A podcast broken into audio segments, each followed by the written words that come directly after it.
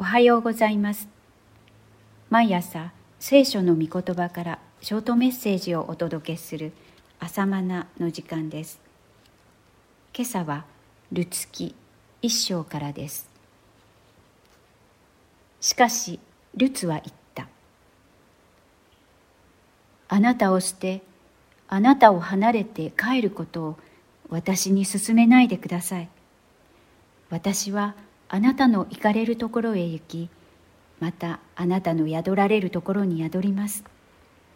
あなたの民は私の民。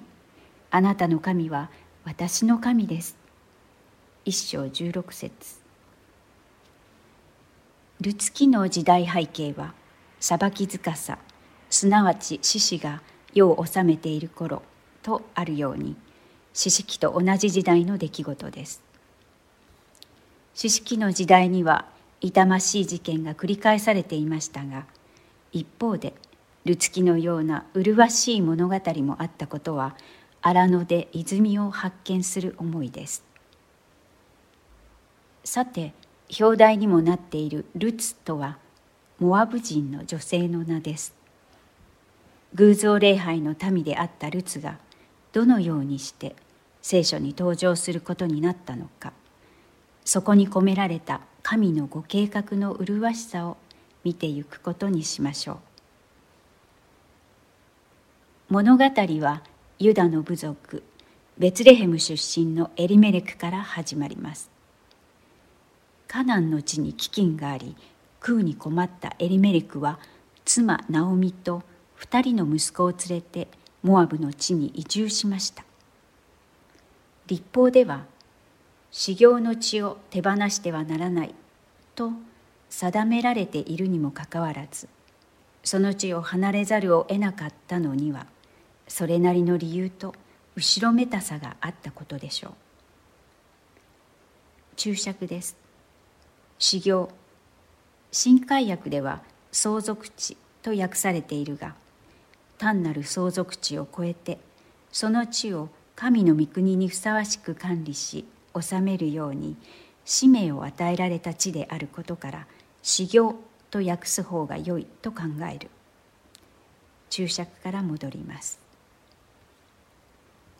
ところが移住先でもうまくいかずエリメレクは2人の息子マロンとキリオンを残して先立ってしまいます。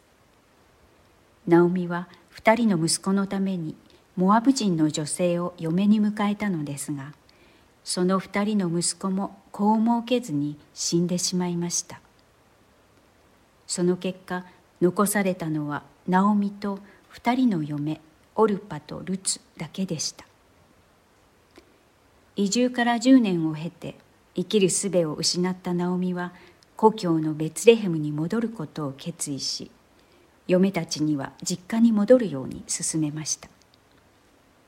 二人の嫁はまだ若く実家に戻れば再婚の道もあるもののこのままイスラエルに連れ戻っても違法人との結婚を禁じる地で再婚の可能性は皆無だったからです。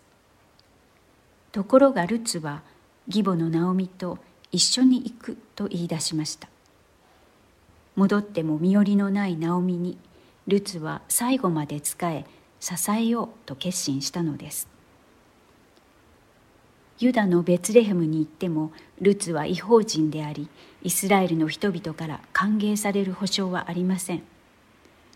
それでもナオミと共に行こうとしたのはルツの心に主なる神への信仰が芽生えていたからです。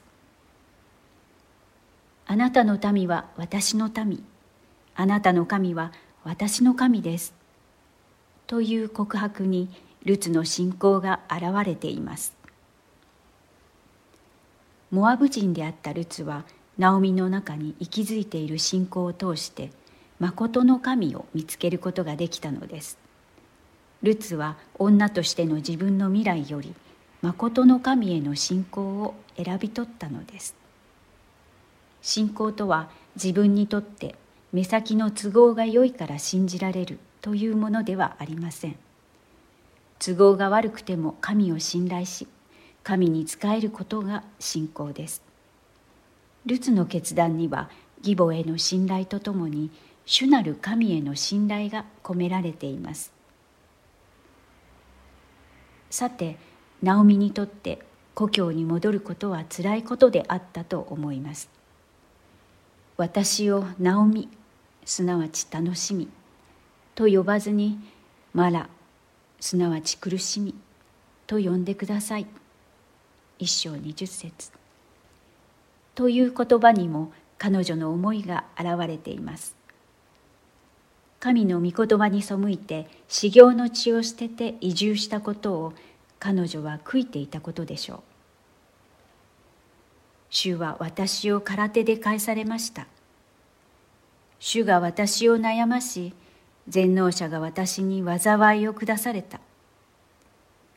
との告白に彼女の苦悩と後悔の念が感じられます。せめて家族全員が無事で子孫も財産も増えて故郷に錦を飾るようにして戻ることができたならその悔いも少しは晴れたことでしょうがそれもかなわなかったのです。格好の悪い帰郷です。ベツレヘムの人々からは「どの面下げて帰ってきたんだ」と言われかねないナオミですがでも恥を忍んで戻ってきました。まさにそれは狭い門でしたがそこから命が始まります。大切なことは神に立ち返ることです。宝刀息子が父のもとへ帰ったように本心に立ち返って神のもとへ戻ることです。ルカ15章。彼も恥を忍んで戻りました。今更息子と呼ばれる資格などないと覚悟して戻ってきました。しかし全ては戻ってくることから始まります。この後主がいかに恵み深い展開を用意なさっているのかこの時のナオミには知る由もありませんでしたが約束の地修行の地に戻ることからその第一歩は始まりました。以上です。ではまた明日。